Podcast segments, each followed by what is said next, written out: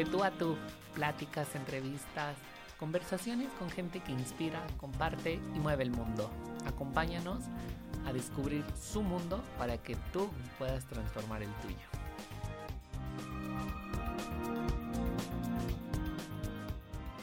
Hola, ¿cómo están? Qué gusto me da saludarlos nuevamente. Estaba pensando en cambiar de introducción, pero siento que ya es tan repetitivo y tan común que ya lo haces en automático. Y bienvenidos a este nuevo capítulo del podcast, este nuevo episodio, el episodio número 43. Listos para irse cerrando temporada eh, y dar paso a una planeación, a un descanso, etc. Pero ya se los explicaré en el próximo capítulo. El día de hoy no tenemos un invitado, vamos a hablar de creatividad.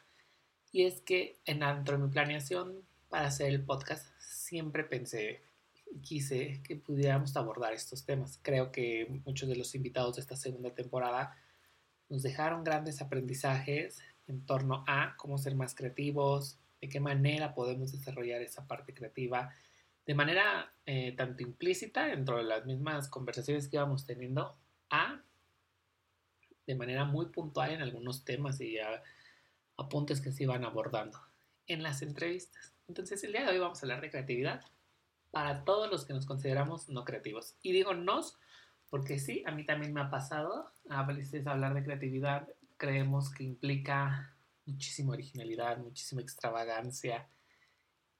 Y no, creo que la creatividad es un punto o una habilidad que todos podemos pulir, simplemente necesitamos abrir. Vamos a hablar de cinco puntos relevantes para ser creativo. Y lo primero que te voy a decir es, no puedes enseñar creatividad. Yo no les vengo a enseñar creatividad. No va a ser un episodio donde yo te voy a dar clases de creatividad, porque la creatividad no se enseña. Sin embargo, se desarrolla como habilidad. Nosotros desarrollamos nuestras habilidades creativas con lo que leemos, con lo que vemos, con lo que escuchamos, con quienes interactuamos y la forma en la que nos vamos desenvolviendo. ¿Qué es para mí la creatividad? Es encontrar soluciones efectivas, prácticas y mejorables. ¿Por qué? Porque cuando somos creativos cuando buscamos ser creativos, siempre queremos que nuestra idea sea súper disruptiva, que rompe el mundo y que traiga en sí ese cambio que queremos ver. Sin embargo, cuando lo vemos bien planteado o cuando ya lo hacemos eh, bien planteado cuando ya planteamos nuestra problemática, que además este es un punto importante. La creatividad se enfoca en soluciones, no en problemas. Cuando ya planteamos bien nuestra solución o nuestra problemática, eh, buscamos que sea efectiva para quien, ya sea para mí, si es en algún caso que tengo que resolver algo personal, o para la empresa, o para el equipo, o una comunidad, que sea práctica. Y práctica es en todos los sentidos la forma en la que yo lo estoy resolviendo ahora tiene que llegar a esas personas de manera práctica, de manera sencilla, que no les cueste trabajo, ya sea a nivel tanto económico eh, o de entendimiento. Y mejorable. Entendamos que nuestras ideas son, o nuestras, sí, nuestras ideas creativas son mejorables en todos los puntos. Es decir, yo tengo una idea creativa hoy encuentro una solución creativa hoy 2021, pero a lo mejor diciembre de 2021, mayo de 2021 a diciembre de 2021, ya la puedo mejorar, ya puedo encontrar otra solución, ya puedo ir perfeccionando eso, a ir agregando elementos o ir quitando elementos. Y esto porque sucede. Se imaginan que nos estancáramos con las ideas, el mundo no hubiera avanzado tanto y no estaríamos escuchando al día de hoy quiero contar que pues todos somos creativos. Yo, considero que todos somos creativos. En un mundo en donde existen 7.700 millones de personas, todos somos creativos de alguna u otra forma porque resolvemos problemas. En ocasiones tenemos el sesgo de pensar que la creatividad va enfocada a justamente áreas que se dedican a esto, ya sea el diseño, las artes, la pintura, la danza, etc. Sin embargo, somos creativos para resolver o encontrar soluciones en cualquier área. Los ingenieros, doctores, este, médicos, astronautas, lo que se te ocurra, en cualquier área, en cualquier profesión, es, existe creatividad. Y me puse a investigar un poco y descubrí que en 2018 la creatividad ocupaba el tercer puesto en el informe de Future of Jobs del Foro Económico Mundial. Entonces, creo que es un punto muy importante. Yo para 2018 estaba titulándome, entonces era como algo mm, que a lo mejor no estaba tan padre eh, considerar o que no se consideraba tanto dentro de los puestos de trabajo, ¿no? ¿Acaso estás buscando o quieres ir desarrollando?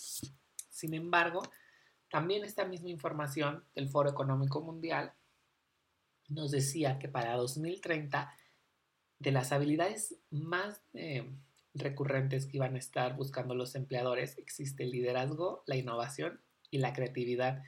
Será de lo más demandado. Y esto de acuerdo al informe Jobs of Tomorrow. Y todo esto nos da pauta a poder hablar de este tema de la creatividad. Vamos a hablar sobre cómo ser creativo, vamos a abrirle las puertas a la creatividad. Espero que lo disfruten mucho. Quería darles un contexto previo a, porque pues vamos a terminar temporada y justamente sentía que esta temporada me había permitido no solamente ser creativo, sino expandir mis horizontes y mi visión. Y eso es parte de lo que la creatividad te permite. Entonces vamos a enumerar estos cinco puntos en donde nosotros vamos a estar hablando de creatividad. Y el punto número uno es curiosidad. Hay que ser curioso. Una persona creativa es curiosa al momento de que investiga, de que se cuestiona. Y la curiosidad, tal cual como los niños te preguntan, eh, ¿por qué se hace esto? ¿Por qué el cielo es azul? ¿Por qué la luna es naranja? Esas son cuestiones que nos hacen investigar. Creo que como creadores de contenido en su momento, nosotros tenemos esa curiosidad de estar investigando, de querer compartir esta información. Justo por eso me puse a investigar previo a grabar este episodio. Y esta curiosidad se va alimentando y cada vez va creciendo más y queremos saber de un tema, de otro tema. Y hay cosas que nos apasionan muchísimo y que vamos investigando por simple curiosidad y que se vuelven también datos relevantes de nuestro día a día. Podemos hablar de cualquier tema, vamos generando cultura general. ¿Por qué? Porque la misma curiosidad nos los va pidiendo, pero también es algo que vamos nutriendo. Hay que nutrir nuestra curiosidad no solamente estancarnos de, pues, ah, yo sé este punto. Claro, tiene sus límites. Cuando saturas de información, te puedes sentir abrumado. Entonces, hazlo a tus, a tus tiempos, con tu medida, con lo que tú te sientas en paz y cómodo. El deseo de seguir conociendo y aprendiendo nos va a permitir no solamente abarcar otras áreas, sino también potencializar nuestra visión y no quedarnos con una visión corta o muy estrecha sobre lo que sea que estemos hablando o sobre lo que sea que queramos aprender. Yo, por ejemplo, soy muy eh, curioso en la cuestión de qué sigue para las empresas, como, de qué manera la innovación puede resolver ciertas cosas. Y me encanta un tema muy padre, es la parte educativa. Y creo que parte de lo que hacemos en el podcast también es compartir este conocimiento y ir educándonos todos, porque nos vamos educando con lo que aprendemos de los diferentes entrevistados y de los diferentes episodios. Y lo vamos descubriendo, porque hay temas que yo no conocía. Uno de mis grandes descubrimientos fue el copywriting en el episodio de Evelyn Colorado. Hay que retar el status quo. Y este es el segundo punto. Vamos a hablar sobre pensamiento. Vamos a averiguar qué podemos hacer con las herramientas que tenemos. Y esto cuando lo escuché dije, ay, ¿cómo? Bueno, te voy a contar. En su momento cuando decidí plantear el podcast, yo decía, necesito un super equipo, la pantalla, micrófonos, audífonos. Y la verdad es que no. Después de un año y 43 episodios, me di cuenta de que sí necesitaba un micrófono. Lo hice con el micrófono del teléfono en su momento conseguí ayuda y en el transcurso del tiempo pude tener los ahorros para comprar un micrófono. Ya tenía la suite de Adobe para poder usar Audition, que es el programa en el que yo edito. Y algunos puntos en donde tenía que buscar música, algunos sitios, pedí ayuda, era lo más importante.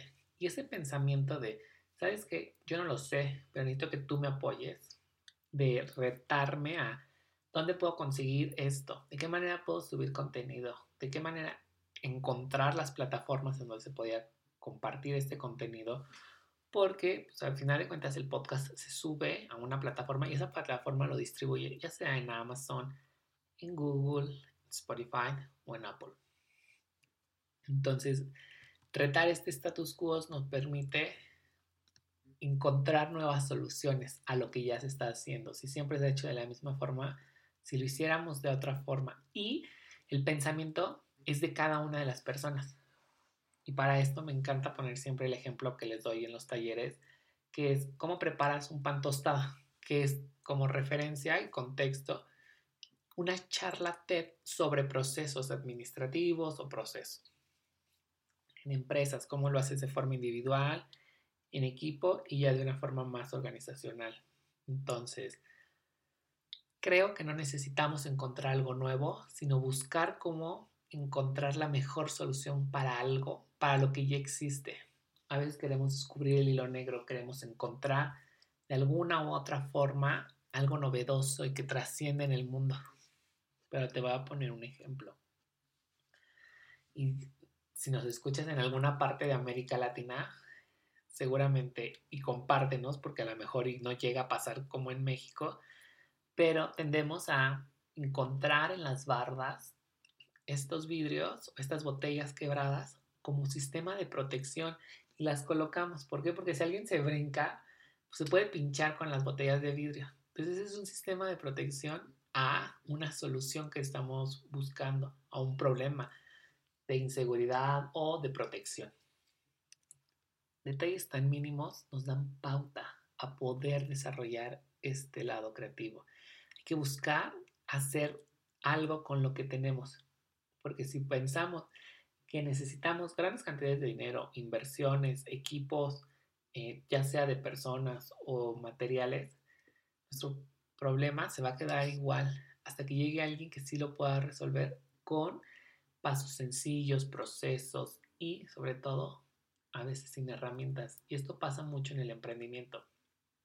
En algún momento escuchaba a alguien que decía que los inversores te buscan o te dan los créditos o buscan invertir en ti una vez que tú ya creaste algo, porque sin tener el dinero pudiste generar cierta plataforma, cierta comunidad, cierto impacto, ahora teniendo la inversión, ¿qué podrías hacer con?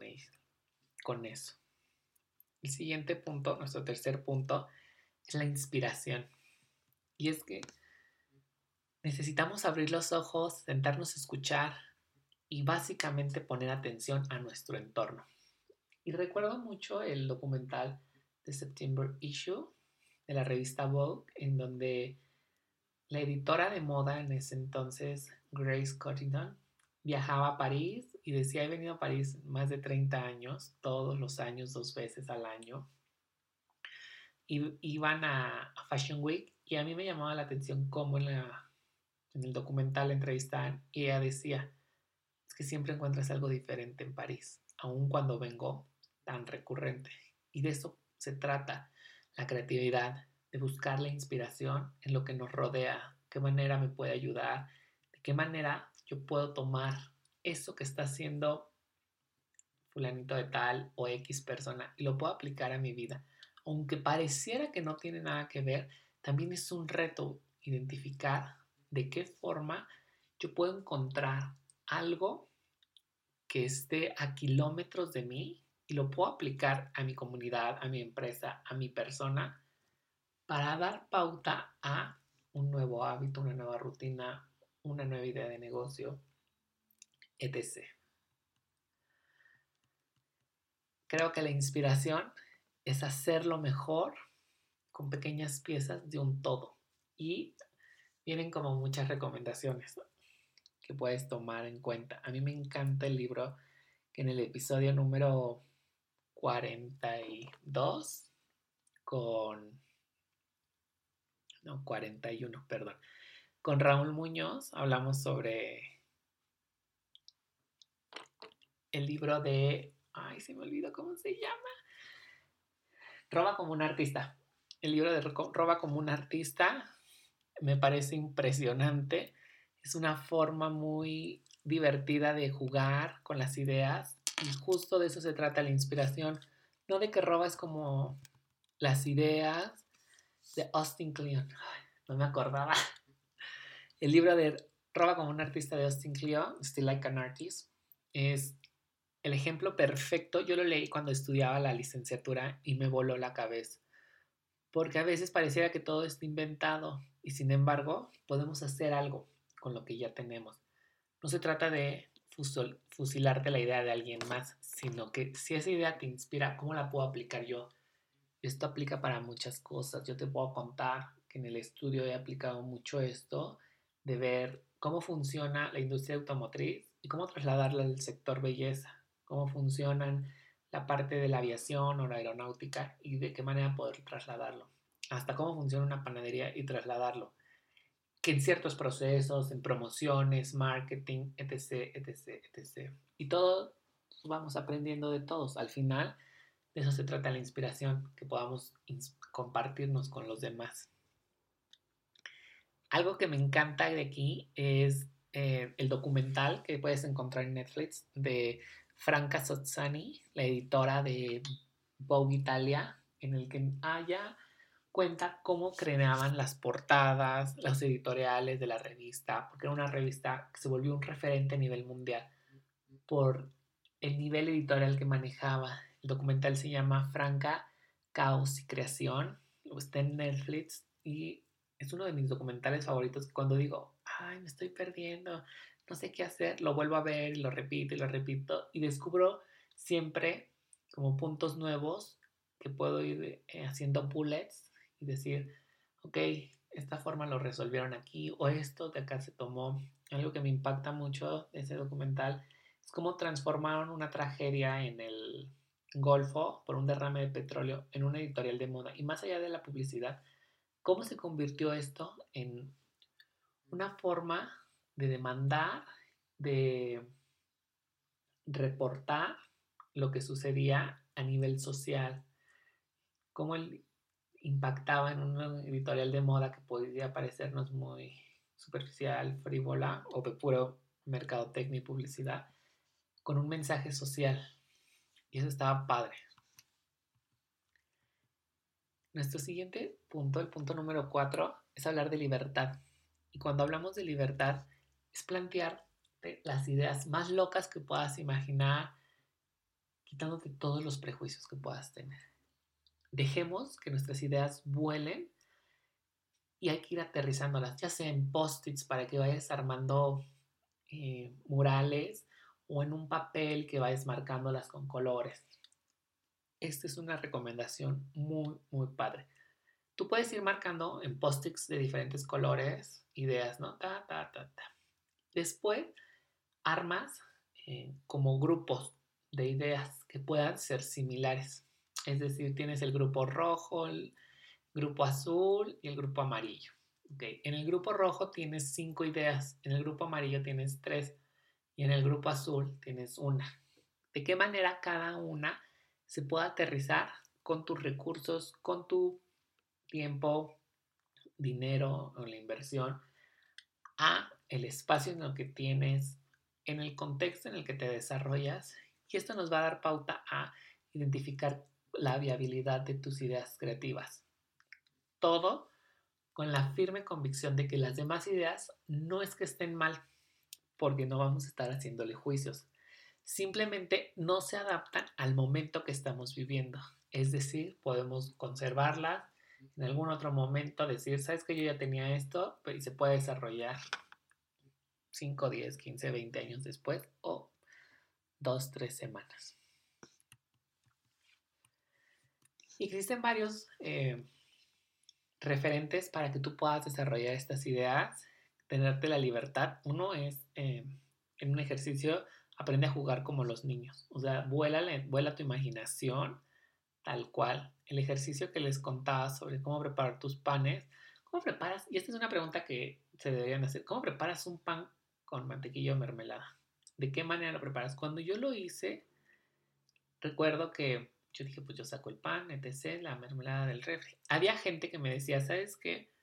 Yo voy, compro la harina, tengo que hacer la masa. Todo esto nos habla de pensamiento de la persona, aspectos mucho de, de manera interna, de personalidad, de cómo se desenvuelve, etc. Una lluvia de ideas es una de las mejores estrategias para desarrollar tu creatividad. Un ejercicio que a nosotros en el estudio nos funcionó bastante fue buscar y dejar de compararnos con lo que había cerca. Es decir, siempre busca, siempre decimos nuestra competencia es esta, ok, está bien, pero ¿qué quiero hacer yo para encontrar un diferenciador? Y este ejercicio es the best of the world. Busca qué están haciendo en tu industria o en cualquier otra industria, porque también se vale, los mejores del mundo.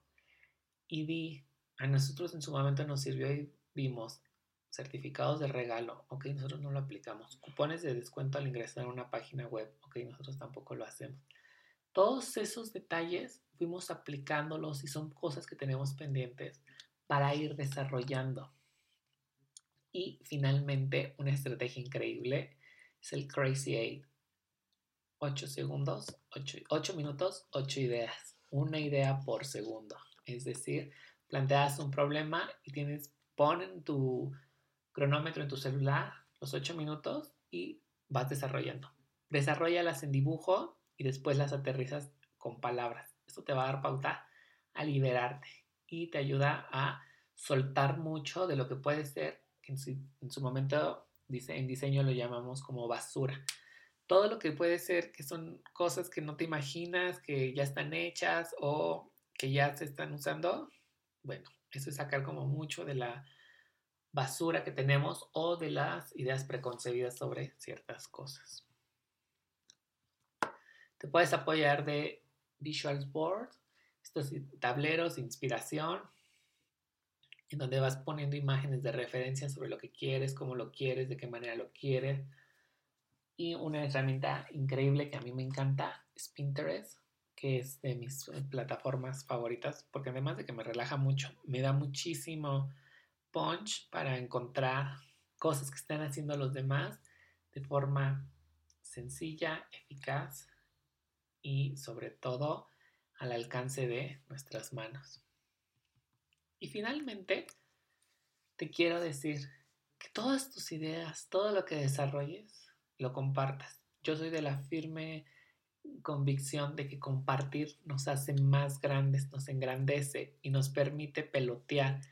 A veces nos queremos guardar las ideas porque alguien me la vaya a robar. Si esa idea llegó a ti, llegó por algo. Si la desarrollas, también es por algo. Si no la desarrollas, quizás esa idea no necesitaba vivir en ti o que vivieras tú con ella comparte lo que estés haciendo, porque una vez que lo logras, pasa a un siguiente nivel y eso nos ayuda a mejorarlo. Tú ya tienes tu idea de lo que sea, peloteala con alguien que te pueda dar retroalimentación, que te pueda nutrir esa idea y la pueda enriquecer y pueda ir creciendo. Al final, las ideas se complementan en comunidad. Este es un punto sumamente importante. Yo para eso aplicaba dos, em, los dos modelos, ya sea Design Thinking, donde buscamos idear, definir, prototipar, testear, empatizar con el usuario, y el modelo SMART, donde medimos, vemos si es alcanzable, si es realista, en cuánto tiempo y si es específico. Todo esto, una vez que ya tenemos nuestras ideas y que sacamos muchas ideas, esto te va a ayudar a juntarlas en grupos e ir limpiando y segmentando qué ideas son válidas para ese momento, cuáles son realistas, de qué manera se pueden realizar, cuánto tiempo se pueden hacer, qué, tanto, qué tanta viabilidad le ves, etc, etc. Entonces, para darte un resumen sobre esto, porque este episodio es muy corto, sin embargo tiene mucho de te quiero volver a compartir los cinco puntos en donde tú puedes volverte creativo y desarrollar esa creatividad que tienes y decirle al mundo, hola creatividad, yo que no era alguien creativo, aquí tengo. Uno, curiosidad, investiga siempre. Dos, pensamiento, que tu pensamiento esté abierto, que tenga muchísimo de dónde evolucionar. Inspírate de lo que ves, de las personas, de lo que escuchas, de lo que comes. Dale la libertad a tu pensamiento de no tener prejuicios y a ti mismo de no tener prejuicios ni hacerlos. Y permítete compartirlo para que el mundo también se entere de lo que estás haciendo, de qué forma lo estás haciendo y hacia dónde va. Y quiero cerrar este episodio con una de las frases que acomodé de una canción de una de las series que estuve viendo a finales del año pasado, que dice, así como los ríos deben de fluir y las aves deben de volar, y esto yo lo acomodé, creo que la creatividad termina el día que tú le encuentras una esquina al cielo.